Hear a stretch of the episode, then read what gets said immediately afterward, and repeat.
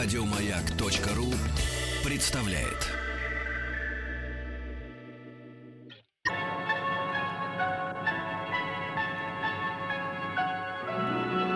Уральские самоцветы.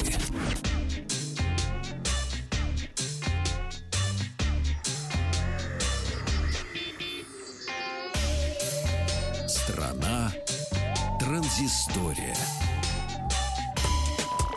Вечер добрый, Вахтанг Макарадзе, Павел Картаев. Немного новостей высоких технологий.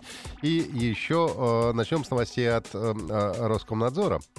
А дело в том, что получено решение Мосгорсуда, которое предписывает начать пожизненную блокировку э, ресурса player.com, известного как просто player, э, по-английски или по-русски. Как тот написал буквально на днях то ли в Фейсбуке, то ли в, э, где-то еще, что а, когда блокируют очередной пиратский сайт, я узнаю о новом пиратском ресурсе. Я, Вот кстати, тоже первый раз слышу. про Player.com, да? Плеерком первый раз. И я первый раз, видишь? С как бы, другим доменом знаю сайт, магазин такой есть. ну, Я не знаю. А да. ком не знаю. Вот.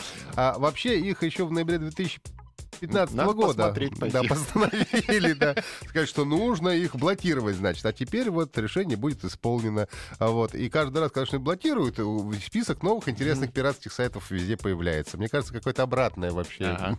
И между прочим, знаешь, из-за чего заблокировали Из-за его? чего? Потому что правообладатели выразили претензии о неправо- неправомерно распространяемых песнях Дианы Арбениной. Так что Диана Сергеевна послужила у нас э, причиной блокировки этого сайта. Певица года. Точно. Вчера хотел, не успел рассказать о любимом э, э, раньше только айфончиками приложении э, MS QRD, а теперь э, хотел порадоваться и сказать, что наконец-то для Android телефонов тоже появилось это приложение от белорусских разработчиков.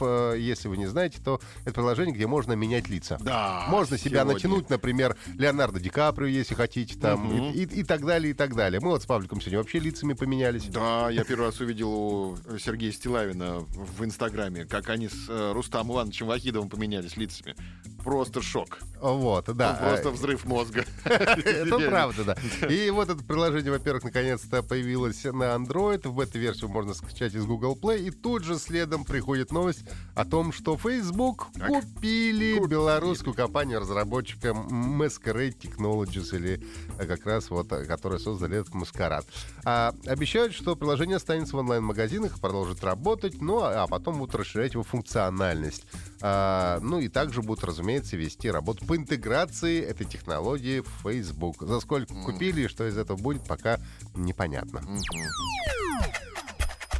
А дальше у нас сплошные игровые новости, причем отчасти из них э, есть даже и забавные. А буквально 8 марта, Международный женский день, компания Ubisoft выпустила э, в продажу игру э, Tom Clancy's The Division.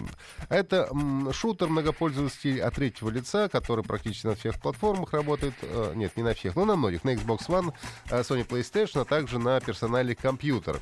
А, собственно, сюжет там такой. Э, Нью-Йорк охвачен эпидемией, госслужбы не функционируют, воды нет, еды нет, с электричеством все плохо, на улицах Шелезяка. беспорядки. И игроку предстоит выступить э, как бои- бой- бойцом спецотряда и, э, значит, спасти население от страшного вируса. Ну и, короче говоря, все это онлайн, естественно, много народу. И тут же появились э, смешные новости э, из этой игры. Дело в том, что, естественно, как только игра появилась, сразу был м, большой наплыв желающих в нее поиграть. Но э, из-за нестандартного решения э, пришлось игрокам выстраиваться в живые очереди прямо внутри игры. И многие смеялись по этому поводу, что эта игра стала симулятором очередей. Дело в том, э, что э, в, в этой игре, ну как во многих других онлайн-играх, в специальных зонах э, игроки могут между собой встречаться и пересекаться. И вот здесь в одной из зон нужно было для того, чтобы завершить э, квест, нужно было подойти к ноутбуку и нажать, ну не знаю, определенно там кнопку или что-то. А вот, но дело в том, что в игре Division игроки не могут проходить друг сквозь друга. То есть э, и ноутбук использовать одновременно может только один человек. М. Поэтому игрокам реально в игре, внутри игры пришлось выстраиваться в очередь к этому ноутбуку для того, чтобы суметь завершить миссию. Неплохо. Ну и еще коротенькая э, игровая новость для всех любителей тоже стрелялок. Э, 31 марта стартует бета-тестирование новой игры Doom, и разработчики уже э, выложили э, второй трейлер игры, который показывает э, как раз сетевую игру, когда игроки могут рубиться между собой.